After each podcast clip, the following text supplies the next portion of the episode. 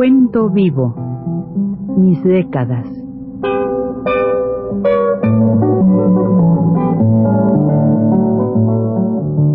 Juan de la Cabada, mediante esta serie de programas radiofónicos, narra los momentos más intensos de su existencia como escritor, trotamundos, militante de la condición humana, todo lo cual es ya patrimonio de nuestra mejor literatura.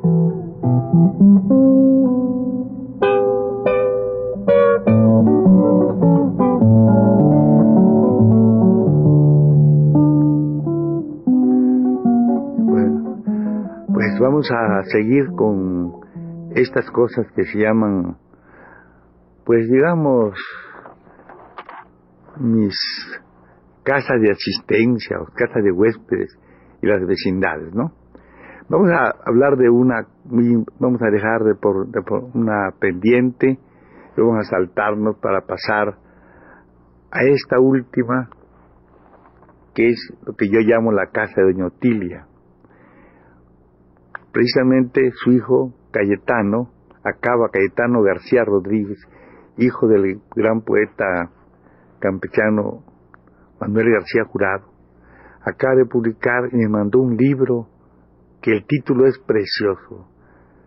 Se llama Testigo de Asistencia.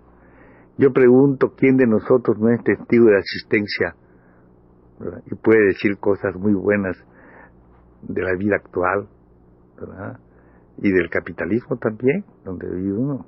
Este muchacho es, es un militante revolucionario. Y digo muchacho porque es abogado ya, es maestro de la universidad y claro, el libro me parece muy bonito, muy importante y, y un título me fascina, Testigo de Asistencia. En una de sus partes habla aquí de, voy a hablar del libro y vamos a dejar un poquito la casa de asistencia, vamos a hacerlo después en otro, en otro programa, la casa general, pero vamos a decir nada más del libro si les parece bien. Aquí en el libro, él, este, su padre, este, este amigo, fue mm, embajador, fue gobernador de Veracruz aunque era campechano, pero vivió en Veracruz y en la época de Carranza y fue gobernador del estado de Veracruz. Después él fue embajador en Chile, en Chile. Luego murió en Cuba, un legado diplomático muy importante, pero eh, vamos a contar nosotros un poquito de lo que le pasó a un embajador en los Estados Unidos. Es curioso, porque el hijo lo cuenta aquí Aquí le hacen una pregunta a él y le dicen, ¿anduvo usted con frecuencia cerca de su padre? Parece que lo conoce bien. No mucho. Bueno, en el trayecto de los viajes sí. A veces dormíamos en un camarote mi padre y yo, y en otro mi mamá y mi hermana. Recuerdo cuando llegamos a Nueva Orleans, procedentes de Chile, rumbo a México, mientras mi hermana iba de compras con mi mamá, yo acompañaba a mi padre en diversos negocios. Por cierto, en ese puerto sucedió algo curioso una aventura, algo parecido, verá usted. Después de mucho trajinar íbamos por una calle principal llamada Canal, muy, conocida, la calle Canal de Nueva Orleans, y nos empezó a atormentar el hambre. Pues estaban dando ya las dos de la tarde en el reloj. Nos metimos en un restaurante, pero en la puerta se encontraba una señora gorda y rubia, la cual les tocaba el pelo a todas las personas que entraban. ¿Cómo? ¿Pero por qué? Los clientes al entrar al establecimiento se quitaban el sombrero y esa mujer les pasaba la mano sobre sus cabelleras. Como también a mi padre le hizo lo mismo, es decir, al quitarse su carreta le pasó la mano por la cabeza, y entonces le pregunté extrañado y hasta celoso pensando en mi madre, oye papi, ¿esa señora te conoce? ¿La conoce mi mami? No, me responde al punto sonriendo. La señora quiere saber si soy negro o pariente de negros. ¿Negro? pregunté con asombro. Sí, contestó mi padre, aquí tienen esa mala costumbre. Los blancos no congenian con los negros, los desprecian. Y lo que hacen es garantizar a la clientela, a los que aquí vienen a consumir, a comer de raza blanca, por supuesto, que todo aquel que entra en este restaurante es blanco auténtico. Por aquel entonces yo no entendí muy bien la explicación por razones de mi edad y me quedé quieto, no así mi padre, que estuvo a punto de salirse del establecimiento, mas como vio que yo tenía mucha hambre, nos quedamos. Ah, sí, ya entiendo. Eh, de todas maneras, creo que para un niño esto, que le hagan, y que uno empiece a, entender todas estas cosas que han impuesto estos señores, horribles cosas de la, de la discriminación racial, y es de una época y además es un testimonio muy importante, ¿no?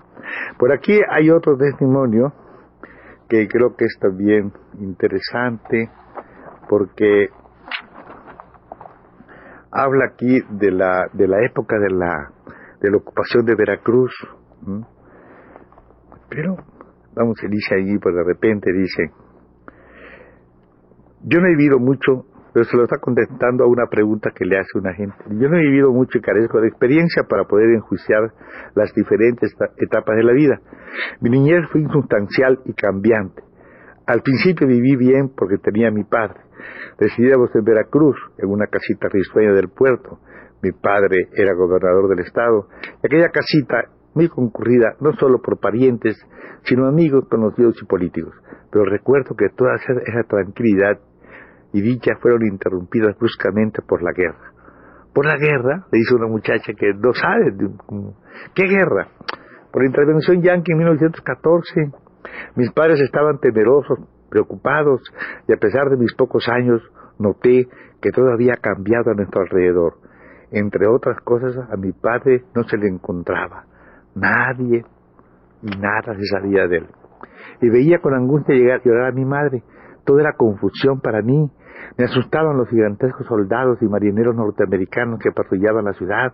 Parado en el umbral de la puerta de mi casa, los miraba, los miraba pasar con su Mauser al hombro. Sabía que cada soldado estaba encargado de vigilar una serie de cuadras, porque patriotas emboscados habían matado a algunos gringos, pero los yanquis ejercían represalias, degollando a varias, a varias mexicanas por cada invasor muerto, que degollaban a mexicanos y a mexicanas gringos salvajes, exclamó Anita indignada. Eso hacían, hombre, no te preocupes. Sin embargo, continuó Eduardo, nuestra criada Filomena me decía que estos yanquis eran buenas personas y muy guapos, porque tenían los ojos azules y el pelo rubio.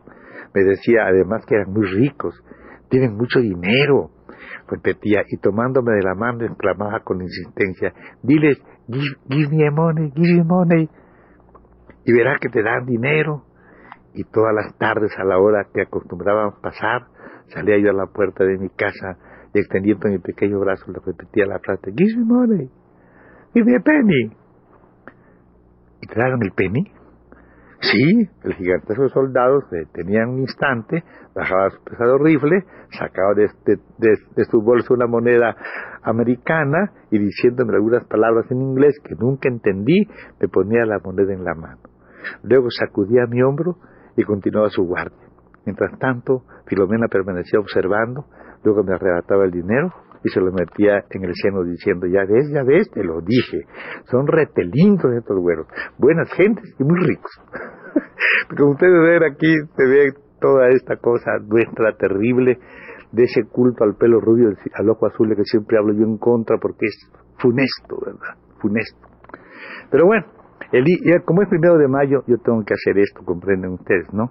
Voy a ver si alcanza el tiempo para conversar un poquito de ya de la época en que él es militante revolucionario y cuenta naturalmente algunas cosas muy buenas. Habla de Julio Antonio Mella porque también lo conoció dentro del texto y habla de mí como es natural para amigo de Julio Antonio Mella y me dedica el libro a mí, pues no tiene esa importancia, sino es a ver si tiene alguna utilidad. Entonces aquí hay una parte que dice, aquí está esto, el segundo frente ahora, están pintando las, unas, unas, unos este, con chapopote, casi todas las fachadas de las calles de la República de Salvador, con las siguientes leyendas. Segundo frente ahora, uno es el segundo frente, la URSS salva al mundo, ayudémosla con el segundo frente, el segundo frente la paz, apoyemos el segundo frente, exijamos el segundo frente a Estados Unidos y Inglaterra, que se cumpla con el segundo frente inmediato, etcétera. Al llegar a la calle Isabel Católica, advirtieron, no obstante, la oscuridad de la noche, a un par de policías que se acercaban a ellos blandiéndose en dos toletes. Decidieron separarse veloces siguiendo una vieja estrategia.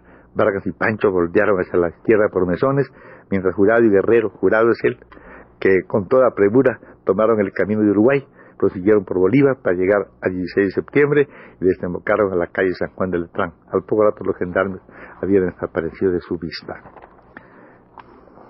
Y entonces aquí hay una conversación de, de los pueblos, ¿no? En que uno de ellos dice paciencia, paciencia, cuando Hitler sea vencido, las cosas cambiarán y vendrá un repentino despertar del proletariado.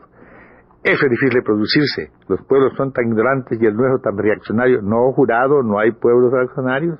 Imposible. Hay pueblos ignorantes, como dices, y aún fanáticos, pero reaccionarios. Entonces, ¿qué es lo que pasa? Entonces aquí hay una discusión sobre eso. Y después ahí viene una cosa que ya creo yo que debe ser interesante, porque ya están este, hablando de, de los problemas que se traen encima, ¿no? Que es el, el la diferencia, pero voy a contarlo mejor para que ustedes no, no sufran, porque leído es muy pesado. Entonces resulta que estos van por la calle, aquí cuenta él en el libro, ¿no? y de repente, este, uno de ellos dice, bueno, y esta, esta, esta, la mucha Chabela, dice uno de ellos, Isabela Católica, le dice el otro, ¿qué, qué? dice, no, pues ella, pues, que, pues dice, pues, este, dio dinero, le dio a Colón para que, de movimiento, dice, bueno, eh, ellos nada más dicen eso porque, ah, sí, ya, eso ya lo he leído, dice, pero, entonces no era tan mala, ¿verdad? ¿Cómo no va a ser mala? Dice el otro. Si aquí, por ellos, por los reyes católicos, aquí vino la Inquisición, aquí, ah, entonces sí era mala. Dice entonces, y que se, vamos a, entonces vamos a quitar los letreros, vamos a quitarle el nombre de la católica. Y si que le ponemos, pues los nombres de nosotros, hermano. ¿Cómo lo nosotros? ¿Por qué? Porque nosotros estamos luchando, estamos militando ahora. Y somos los que debemos tener los nombres en las calles. No, man, pues como de, nosotros. Vamos a poner nombres de nosotros también. Bueno, pues de nosotros. Y entonces empiezan a poner nombres de nosotros. De los nombres que ponen según el cuate, ¿no? Quitan eso, le dice, vamos a poner este los nombres de, de jugar. No, estos ya están puestos, los que ya están puestos ya no los ponemos, porque vamos a poner los que ya están puestos. Ya, vamos a ponerlos de nosotros. ¿Y, ¿Y cuáles más? Ah, pues vamos a poner los nombres de los que militan, el nombre de Camp, el nombre de Juan de la Cabada, el nombre de Julio Antonio Mella, y fueron por toda la calle según este, ¿verdad? Cambiando, ¿verdad? Que hemos tenido la calle nosotros, y poniendo la calle de los compañeros que entonces, aquí lo dicen aquí, este, militaban en la organización.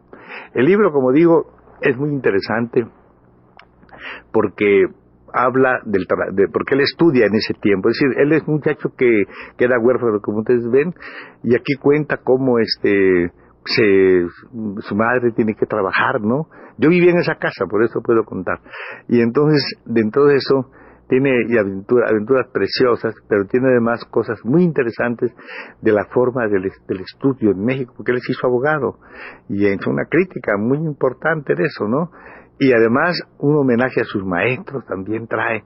Sus maestros fueron algunos maestros muy importantes, como por ejemplo este, Juan Marinelo fue maestro de él, Vivó fue maestro de él, los cubanos que llegaron a aquel tiempo fue maestro de él, y tuvo oportunidad de ligarse, claro está, con el movimiento revolucionario de los, de los años 20 y 30, ¿verdad? Y él, ya el 40, que ya es un joven, ya es un joven, entonces él ya está trabajando y estudiando, porque eran muy pobres. Se cuenta toda esta cosa de, lo que le puede pasar a esta burguesía con familiares ricos, porque tiene familiares ricos, pero ellos son venidos a menos. Entonces, esta lucha que tiene la, la clase media, que cuando el, alguno de ellos viene a menos, pues no encuentra ni gran apoyo de su propia familia. Todo eso es muy interesante dentro de eso. Sí lo tratan, eh, les tocan, la cabecita, pero no les aseguran la vida. Entonces él tiene que ser empleado de Hacienda, donde él estuvo allí, luego después en la, en la secundaria, donde estudios aquí en la calle Regina, y luego ya habla de la universidad, y tiene todo un, un plantea una cosa en que se llama testigo de asistencia, porque entre sus trabajos tuvo el de testigo de asistencia, testigo de asistencia de esos que se llaman inspectores del timbre, que es el que le carga la máquina y luego levanta el acta. Es muy interesante el título, no sé si ustedes lo sienten bien, Testigo de Asistencia, un nuevo libro de mi amigo que yo comento con mucho, mucho gusto y mucho cariño. Hasta la próxima.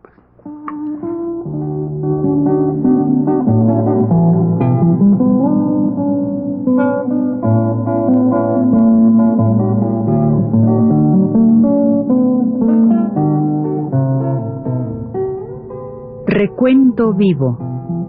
Mis décadas.